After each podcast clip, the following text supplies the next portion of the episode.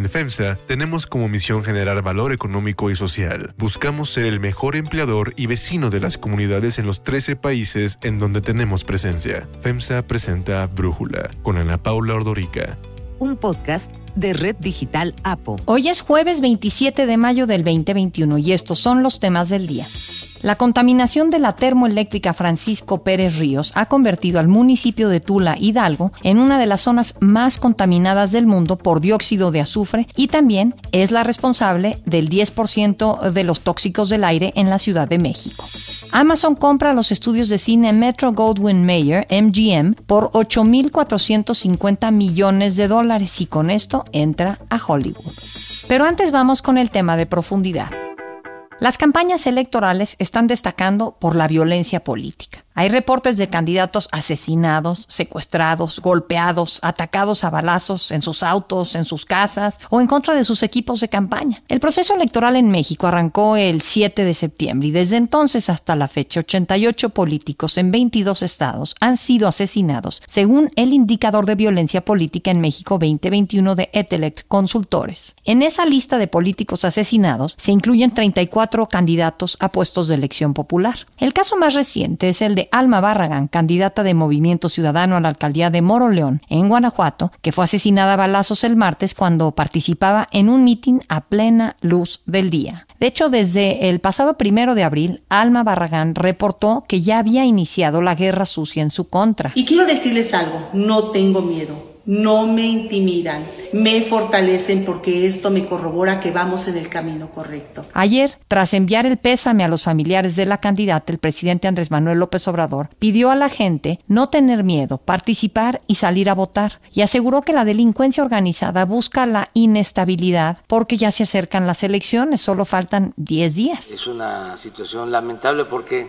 se da en medio del proceso electoral Estamos en vísperas de las elecciones y sí, es eh, gente que quiere generar inestabilidad. Sin duda es eh, delincuencia organizada. El presidente explicó que la investigación sobre el asesinato de la candidata le corresponde al gobierno de Guanajuato, un estado en donde hay varios grupos delictivos y confrontados. Vamos a seguir brindando protección porque también debe saberse pues que estos delitos lamentables corresponden atenderlos a las autoridades de los estados, son del fuero común. Eteles Consultores reporta que de los 34 aspirantes y candidatos asesinados, 29 buscaban puestos a nivel municipal como alcaldías, regidurías y sindicaturas. De ellos, el 89% eran opositores a los gobernantes. Otros cuatro aspirantes y candidatos asesinados se postulaban para una diputación al Congreso local. Todos eran opositores a los gobiernos estatales. Y la víctima restante era una aspirante a Diputación Federal, también opositora al gobierno federal. Llama la atención que estos números de Etelect Consultores son distintos a las cifras oficiales. En el más reciente reporte mensual que Isela Rodríguez, secretaria de Seguridad y Protección Ciudadana, dio el pasado viernes 21 en la conferencia mañanera, reportó que han atendido 398 casos en general de candidatos que interpusieron una denuncia o por el que se tuvo que abrir una carpeta de investigación. Pero sobre candidatos asesinados, esto dijo la secretaria. 13 hemos tenido en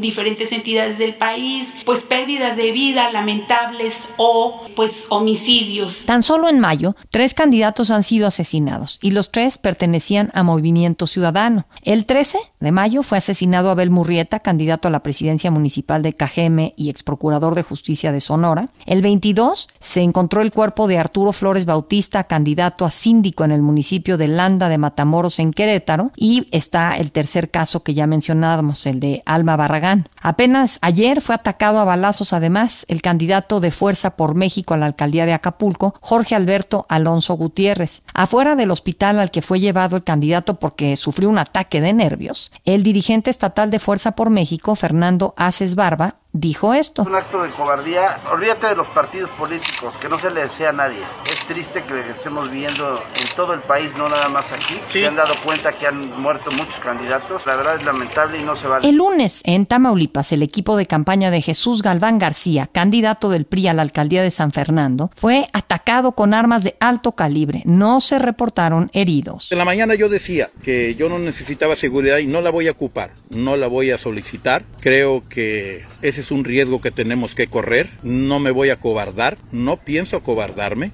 No tengo miedo, no me da miedo. En Twitter, el líder nacional del PRI, Alejandro Moreno, señaló que la violencia está imparable y que las autoridades están rebasadas. El lunes fue golpeado y amenazado Fermín Ruano Moreno, candidato de Movimiento Ciudadano a diputado federal por el Distrito 8 de Ayutla Guerrero. Etex Consultores menciona que en materia de género, de los 34 aspirantes y candidatos asesinados, 7 eran mujeres. El análisis. Para profundizar más en el tema, le agradezco a Rubén Salazar, director de Etelect Consultores, platicar con nosotros. Rubén, ¿qué es lo que está pasando? ¿Qué es lo que estás viendo? ¿El crimen está poniendo y quitando a candidatos? Me parece que si esa posibilidad está ocurriendo en este escenario de violencia, finalmente estos candidatos pues están registrando ante los partidos. Entonces sería importante que la autoridad investigue quiénes están beneficiando política y electoralmente de estos actos ¿no? de, de violencia, de estas agresiones, puesto que al apartar a un candidato de la contienda a través de amenazas, de secuestros o peor aún, quitándole la vida, hay otros candidatos candidatos o candidatas que se están viendo favorecidos, ¿no? que están obteniendo alguna ventaja electoral, que están accediendo a alguna candidatura o peor aún a un cargo de elección a través de la violencia. Entonces sí me parece que cuando el presidente habla de que el crimen pone candidatos o de que solo el narcotráfico está detrás de estos atentados, sería importante que el presidente nos dijera qué candidatos se beneficiaron, cuántas denuncias ya se interpusieron, cuántos de estos candidatos que de manera criminal también o con estos vínculos que están estableciendo con grupos delictivos hayan obtenido un cargo público, pues cuántos de ellos, ¿no? Ya están siendo investigados. Nada de esto ha dicho el presidente. Entonces, pues sí me parece que hablar por hablar de parte del presidente no ayuda mucho o no contribuye a frenar esta impunidad que prevalece, ¿no? En la mayoría de los casos, no solo en los homicidios dolosos contra candidatos, sino en todos los delitos que está registrando nuestro indicador de violencia política, en donde hay amenazas, hay secuestros, hay otro tipo de delitos, ¿no? Robos, este, daños en contra de la propiedad, como señalabas, es decir, eh, grupos de choque o de civiles armados que van y disparan contra los domicilios particulares de los candidatos contra sus automóviles, van y les arrojan bombas molotov. De todo está pasando, incluyendo los actos de intimidación o maltrato físico y o verbal que estamos viendo en los eventos proselitistas, en donde incluso ya en algunos de estos mítines pues están asesinando directamente ¿no? a los candidatos y candidatas. Entonces me parece que la labor del presidente sería la de denunciar y a quien le corresponde investigar y aclarar cuáles son los móviles y quiénes son los autores intelectuales y materiales de estos atentados y delitos que se cometen contra políticos y candidatos, son las fiscalías. Son delitos de fuero común que tienen que ser investigados por las fiscalías de los estados. Sin embargo, ¿qué pasa, Ana Paula? En el caso de los 88 políticos, por ejemplo, 75% de ellos son opositores a los gobiernos de los estados. Son los gobernadores quienes designan a los fiscales. Entonces yo me pregunto si podemos confiar en las investigaciones que están llevando a cabo estas fiscalías cuando sabemos que la mayoría de las víctimas pues son opositores. Y entonces, cuando dice el presidente que se están matando entre ellos, de acuerdo a los datos que tú estás viendo, o sea, y cuando dice entre ellos se refiere a entre criminales, grupos antagónicos del crimen organizado. ¿Esta afirmación se sostiene? No hay una estadística que sustente lo que dice el presidente, porque pues para empezar, cuando él dice se están matando entre ellos, ¿quiénes, no? Insisto, si los criminales ponen candidatos, pues esos candidatos se registran ante un partido, están empleando el sistema de partidos, no están yendo así, yo soy el candidato del cártel Jalisco, soy el candidato del cártel Sinaloa, no, soy el candidato del PRI, del PRD, del PAN. Entonces, si el presidente ya lo sabe, ¿dónde están las denuncias? ¿A cuántos ya les congelaron sus cuentas? ¿Por qué no presenta esa información el presidente? El presidente no es fiscal. Entonces sí me parece que es prioritario que las fiscalías investiguen, que al menos hubiera un acuerdo de coordinación que tendría que impulsar el presidente para que las fiscalías se pongan a hacer su trabajo y evitando la impunidad, este Ana Paula, que es prima hermana de la violencia, se sí. puedan inhibir estas conductas en esta elección y a futuro. Me, nos preocupa sobre todo la elección del 24. Pensamos que puede ser una elección verdaderamente catastrófica si no frenamos esto a través de un modelo de justicia que opere correctamente y que sancione a todos los responsables, porque aquí no solamente se están violando los derechos humanos de las víctimas, se están violando sus derechos político-electorales. Y es importante también señalar que el presidente, pues nuevamente, como lo hacía su antecesor, a quien tanto criticaba por eso, está criminalizando a todo mundo. Es decir, no solo a los políticos asesinados y a los candidatos que han perdido la vida. Ha criminalizado incluso a los propios ciudadanos que forman parte de esta terrible estadística de homicidios dolosos que vemos a diario en todas estas masacres. Siempre el presidente ahora también sale con esta narrativa de que la mayoría moría porque era asunto de criminales. ¡Qué barbaridad! Entonces, si matan a un periodista, fue el narco. Si matan a un político, fue el narco. Si matan a un empresario, a un pequeño tendero, fue el narco. Para el presidente todo es el narco. ¿Qué cambió con respecto al gobierno de su némesis, de Felipe Calderón? Yo pienso que absolutamente nada. Eh, ustedes en Etelex Consultores reportan que hay 34 entre aspirantes y candidatos que han sido asesinados y la secretaria de Seguridad reporta que han sido 13 candidatos. ¿Por qué esta diferencia en las cifras oficiales y las que encuentran ustedes? Porque están omitiendo la lista de aspirantes que no tienen registro como candidatos ante sus partidos. Esa ya lo omitieron de su estadística. Ese es un tema que me parece refleja mucho la manera en cómo está actuando el gobierno ante esta problemática, porque eh, además, por ejemplo, la Ley General de Instituciones y Procedimientos Electorales y las leyes homólogas en las 32 entidades, Ana Paula, solo prevén medidas de seguridad personal para candidatos con registro ante sus partidos, no para aspirantes ni para precandidatos. Entonces los agresores tienen esta lectura, lo conocen perfectamente, porque también hay intereses políticos ahí detrás, eh, y, también saben perfectamente que las fiscalías actúan con menor determinación cuando se trata de un aspirante sin registro que cuando ya se trata de un candidato registrado ante un partido, porque cuando asesinan a un candidato registrado, pues los casos son más mediáticos, hay un mayor costo político y por eso vemos que las fiscalías hacen como que actúan mejor, aunque realmente pues, también los avances son muy escasos, como lo vimos, ¿no? En estos tres candidatos que perdieron la vida en mayo, los tres, por cierto, de Movimiento Ciudadano. Entonces sí me parece que el presidente incluso ha omitido más cosas, ¿no? Solo presenta la lista de candidatos que han sido amenazados, 398, ¿no?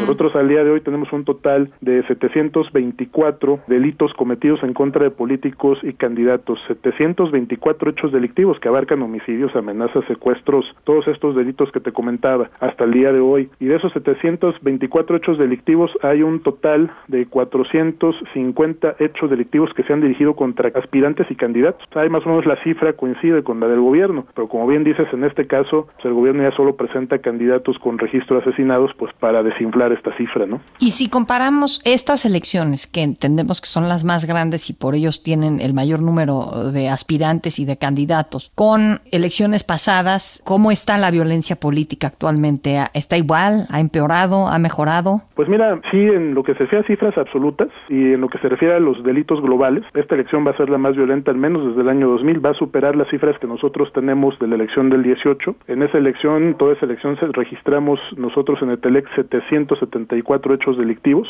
con un saldo de 152 políticos que perdieron la vida, de los cuales 48 eran aspirantes y candidatos. Entonces, al menos en hechos delictivos, delictivos globales ya tenemos 724 ahora en la elección del 21, lo vamos a rebasar, ¿no? Lo que ocurrió en el 18. En la parte de violencia letal, de homicidios contra políticos y candidatos, me parece que no. Actualmente tenemos 88, ¿no? Contra los 152 de hace tres años. Tendría una verdadera catástrofe, ¿no? Para rebasar esa barrera. La que más podría acercarse es la de aspirantes, los 34 que tenemos con respecto a los 48 de hace tres años, pero me parece que aún así veo difícil que rebasemos también esa cifra. Hay que tomar en cuenta también que esta es una elección más grande, son más puestos de elección, hay más candidatos. En el informe final vamos a dar a conocer la proporción en relación al número de candidatos que participaron, pero al menos en cifras absolutas esta, en lo que se refiere a, delitos globales, va a ser la elección más violenta. En lo que se refiere a homicidios, a políticos asesinados, se va a quedar como la segunda más violenta. Ya superamos a la intermedia del 2015. En esa elección nosotros tenemos un registro de 61 políticos asesinados, de los cuales 6 eran aspirantes. Entonces esta elección en ese rubro de homicidios ya sería la segunda más violenta también, ¿no? Rubén Salazar, muchísimas gracias por platicar con nosotros. Unifin es un orgulloso impulsor del talento y los empresarios hechos en México. Brindamos asesoría y soluciones financieras para llevar a tu empresa al siguiente nivel. Unifin presentó el análisis. Unifin, poder para tu negocio. Hay otras noticias para tomar en cuenta. 1. Sentido contrario.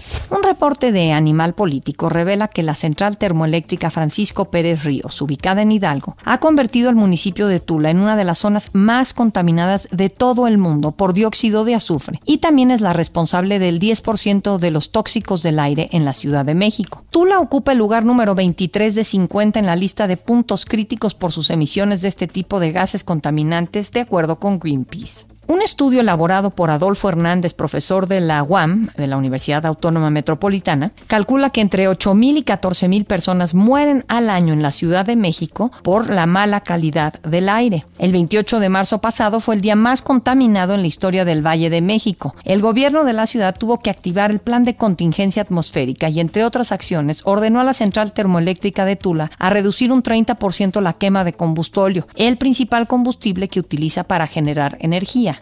Y aunque la planta que está en conjunto con una refinería de Pemex se ubica a 83 kilómetros de la Ciudad de México, sus emisiones contribuyen en un 10% a los tóxicos que se respira todos los días en la ciudad. Después de la denuncia presentada en agosto del 2020, la Procuraduría Federal de Protección al Ambiente, la Profepa, ahora investiga a la termoeléctrica por sus emisiones contaminantes. El gran problema de Tula es el combustóleo que generan tanto la termoeléctrica como la refinería de Pemex. Pero a pesar de ser tan contaminantes, el presidente López Obrador presume la compra que va a hacer Pemex de la refinería en Houston, Deer Park. El petróleo es el mejor negocio del mundo. Pareciera que el gobierno de López Obrador va en sentido contrario de la industria, pues mientras en el mundo la apuesta es por las energías limpias, aquí seguimos metiéndole dinero a las energías fósiles. Para el presidente es motivo de gran felicidad. Estoy lo que le sigue de contento, porque es todo un desafío y aquí nos va a tocar a todos con constatar, porque estoy optimista, de que en el 2023 vamos a estar produciendo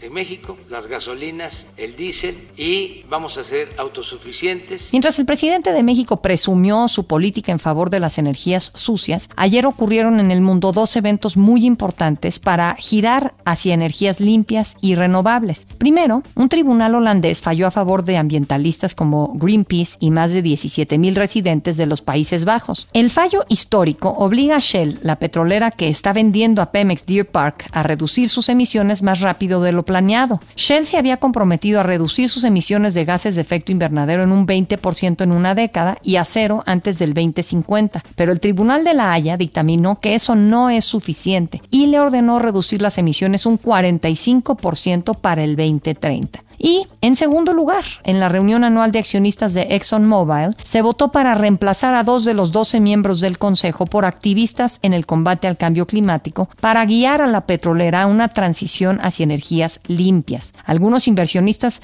venían quejándose de que en comparación con otros gigantes petroleros, Exxon no se había comprometido lo suficiente con la energía eólica y solar. Exxon respondió que estaba ya dispuesto a comprometerse a abordar la crisis climática con el plan de agregar nuevos miembros a la Junta, entre ellos algunos con experiencia en cambio climático y bueno, pues ahora esto ya ocurrió. La votación fue un golpe muy duro para el director de Exxon, Darren Wood, un escéptico del cambio climático. 2. Amazon va de compras a Hollywood. En un acuerdo histórico para el cine, Amazon anunció la compra de los estudios Metro Goldwyn Mayer, MGM, por 8.450 millones de dólares. La compañía de Jeff Bezos tendrá los activos de MGM, así como la totalidad de los derechos de sus franquicias, como la de James Bond. The Bond. James Bond considerada como la joya de la corona, un activo para agregar suscripciones a Prime Video de Amazon que compite con Netflix. También será dueña de más de 4.000 películas, algunas de ellas entre las más importantes de la historia del cine como Robocop, Rocky,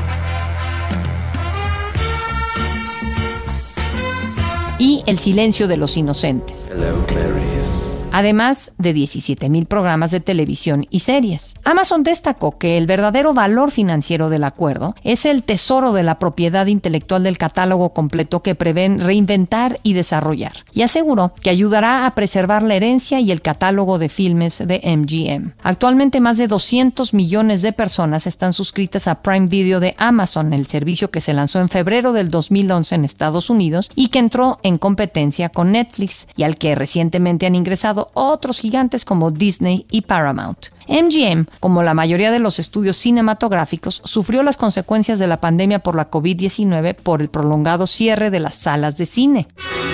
De hecho, se esperaba para marzo del 2020 la más reciente película de James Bond, No Time to Die, pero el estreno fue pospuesto varias veces y ahora se pretende proyectarlo a partir del 30 de septiembre. Este acuerdo marca la segunda compra más grande de Amazon en toda su historia. Va después de la adquisición en 2017 de los supermercados estadounidenses Whole Foods por 13.700 millones de dólares. Yo soy Ana Paula Ordorica. Brújula lo produce Batseba Feitelson. En la redacción, Elizabeth Rangel. En la coordinación, Christopher Chimal y en la edición, Omar Lozano. Yo los espero mañana con la información más importante del día. En FEMSA tenemos como misión generar valor económico y social. Buscamos ser mejor empleador y vecino de las comunidades en los 13 países en donde tenemos presencia. FEMSA presentó Brújula con Ana Paula Ordorica. Un podcast de Red Digital APO.